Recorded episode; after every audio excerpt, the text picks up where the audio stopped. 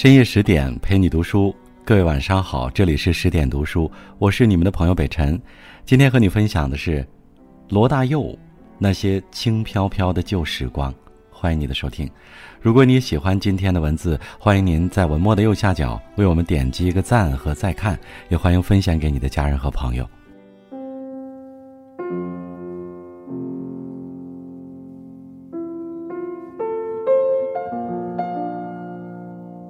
时间真快，二零二二年转瞬将过半。这半年，疫情让很多人的日子变得封闭、艰难、充满无常。不管怎样，我们还能与至亲相伴，等来新的黎明。还有阅读、音乐这些美好的事物作为心灵的避难所。继崔健、周杰伦举办线上演唱会后，华语乐坛顶级音乐教父罗大佑也在这个初夏与大家共享盛宴。他在社交平台上预告，在这段见面不易的日子，大佑哥决定举办一场线上演唱会。带着大家一起展开，用自己这些年最经典的音乐，将时光展开，让你们一起阅读和聆听。光阴有限，青春无敌，一首歌珍藏着一段时光，一位大师代表了一个时代。在流行内卷的年代，我们不妨放慢步伐，将时光徐徐展开，在读书与音乐中关照自我。池塘边的榕树上，知了在声声叫着夏天；操场边的秋千上，只有蝴蝶停在上面。你的童年是这样的吗？这首《童年》唱出多少人的纯真回忆，大概也唱出罗大佑心中的美丽遐想。因为他的童年似乎没有池塘、知了、秋千架。罗大佑出生在台北的一个医学世家，父亲、母亲、哥哥姐姐都是医生。整个家族总共有十来位医生。罗父喜欢音乐，平时在家爱听唱片。他深知音乐对一个人性情的重要，于是从小培养儿女们的音乐特长。五六岁，罗大佑开始学钢琴，父亲还为他请了一位家教。夏日炎炎，窗外知了声声。当小伙伴们在树荫下追逐玩耍时，大佑同学却端坐在钢琴前面，一坐就得个把小时。为了控制手型，父亲会将一枚硬币放在他手背上，每天都是如此，日复一日。宝剑锋从磨砺出，梅花香自苦寒来。罗大佑十来岁就已懂得和弦，还考到钢琴八级证书。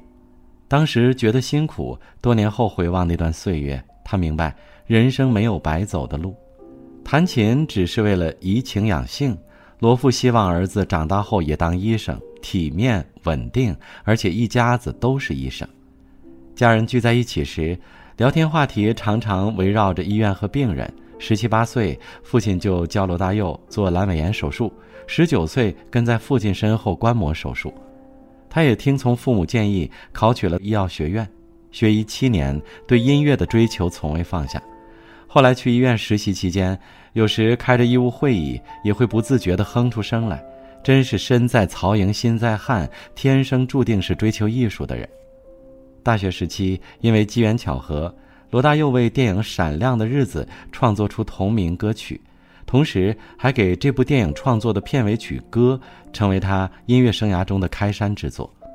他喜欢诗人余光中的诗歌，为《乡愁四韵》谱了曲，弹唱出来。后来媒体采访余光中，提及此事时，余光中这样评价。中国乐坛上有两位像列侬一样的伟大诗人，一位是崔健，另一位就是罗大佑。父亲尊重罗大佑的爱好，也看出来自己儿子有音乐天分，但还是建议他当医生。毕竟前者不是稳定的饭碗，做医生子承父业，顺理成章，而且是一份受人尊敬的工作。做音乐单枪匹马，前路茫茫，不知道将来能否闯出点名堂，怎么选择？在罗大佑看来，做医生是用无情的方式挽救有情的生命；做音乐其实是在描述无情的世界，抚慰着有情众生。面对这两条看似相左却有相通处的道路，罗大佑最终弃医从艺，听从内心的声音，选择了做自己喜欢的事。爱情是什么东西？我明白，但永远是什么？一九八零年，罗大佑从医学院毕业，再见的季节，心生留恋，于是有了这首恋曲《一九八零》，以此告别青春，然后带着困惑再次出发。毕业前为电影作曲的姻缘，罗大佑已结识张艾嘉，两人志趣相投，都将音乐视为最重要的事。毕业后，两人再度合作，一起组建唱片公司，推出罗大佑的首张专辑《知乎者也》。轻快的雷鬼节奏，幽默诙谐的语调，讽刺社会不良现象的深刻思想，使得唱片一经面世就被很多乐迷视为天神下凡，成为最具历史感的音乐先锋。这两人郎才女貌，在艺术之路上互相成就，很快走到了一起。哪怕当时的张艾嘉已经为人妻，谁叫才华的魅力能够胜过舆论的压力呢？正如哲人所言：“要么庸俗，要么孤独。”很快，跟在张艾嘉身后的接踵而来的关注与喧闹，让罗大佑觉得自己掉进一个麦芽糖做的池子，被打捞上来后，想把头发梳理整齐，也是一件非常费力的事情。这种感觉他是抗拒的，害怕的。爱情可以为音乐才子带来创作灵感，但终究不能成为生活的全部，因为创作需要专注，更需要孤独。红颜知己当然是爱的，但他到底更爱音乐。两个人的故事，也许就像他为她写的小妹。我们有温暖的过去，我们有迷惑的现在与未知的将来。人生来来往往，离开的人终究会离开，相逢的人会再度相逢。十年之前，罗大佑在香港认识了演员李烈，且有合作。十年之后，在陌生的城市，罗大佑再次遇见李烈，他乡故友，同样是郎才女貌的组合，爱情之火很快点燃，很快踏进婚姻的围城。婚姻就像鞋子，摆在架子上时，看着总是光鲜。只有穿上脚才知道舒坦还是塞脚。有才华的人总会比较自我。他有时坏脾气，他忍了；他喜欢把唱片声音开到山响，他也忍了。说起来都是日常中细小的局语。搭伙过日子，迁就一天没问题，迁就一年也可以。但是没有多少人愿意，也做不到迁就一辈子。这段婚姻只维持了一年，两人最终还是分道扬镳。有时候，有些人也许真的是相濡以沫，不如相忘江湖。轻飘飘的旧时光就这么溜走，转头回去看看时，已匆匆数年。人生难得再次寻觅相知的伴侣，生命终究难舍蓝蓝的白云天。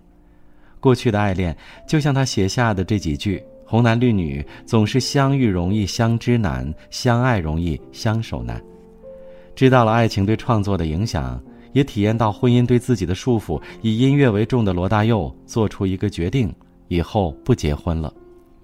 世事难料，罗大佑自己也没想到，后来又结婚了，因为有了女儿。现任妻子是一个素人，也是崇拜他的一枚歌迷。这一次没有明星光环，一家三口过着踏实且平凡的生活。六十岁，老来得女。人生进入全新的、与以往截然不同的征程，大概无论是谁，有了家庭和孩子，就会对人生产生很不一样的领悟。青春年少时，为音乐梦离开家乡，漂洋过海，南来北往，一直走在路上。花甲之年，罗大佑结束漂泊岁月，重新回到台湾，因为想给女儿一个安稳的家。他为女儿写了一首歌，恋曲二一零零家。这是写给女儿，也是写给自己的歌。给我个温暖的、满怀着温暖的、彼此关照的家庭，让兄弟姐妹怀抱父母慈祥的爱，依然成长在心灵。山长水阔，兜兜转转，他回到阔别三十多年的地方，真是少小离家老大回。这里的绿园、海风、伽马兰民俗一如从前，依然摇滚，依然热爱音乐。依然到哪里都舍不下一把吉他，只是热爱里比以往多了些平和，多了妥协，多了女儿带来的笑容。如今，罗大佑愿意放下一些工作和机会，将时间用来陪伴女儿，因为他明白，孩子的成长就那么短短几年，错过了就没法补上。他开始接受自己做一个平凡的人，和很多称职的父亲一样，每天和女儿一起起床，一起吃早饭，然后送她去学校。再回来处理自己的事情。周末会带着孩子去朋友家参加聚会，在潜移默化中让孩子明白，人与人的连接与互助是重要的一件事儿。就像二零二零年的春天，疫情爆发的时候，罗大佑创作了一首《伴侣》，他唱出很多人的心声：每一个生命将被珍惜，如今的岁月将被记取，守望坚持与患难的伴侣。年轻时反正是孤家寡人，可以为理想不顾一切。选择难走的路去闯荡，也甘愿放弃一些情感。有了下一代，就不再剪刀等待纸，清汤挂面糊，眼睛睁一只，嘴巴呼一呼。以前他一意孤行，在音乐里为自己找寻生命的解药。如今他开始思考，怎样为年轻人找一条比较好走的路，因为他们是未来的主人翁。掐指算算，简直不能相信。罗大佑今年都六十八岁了，已经是趋向夕阳的暮年。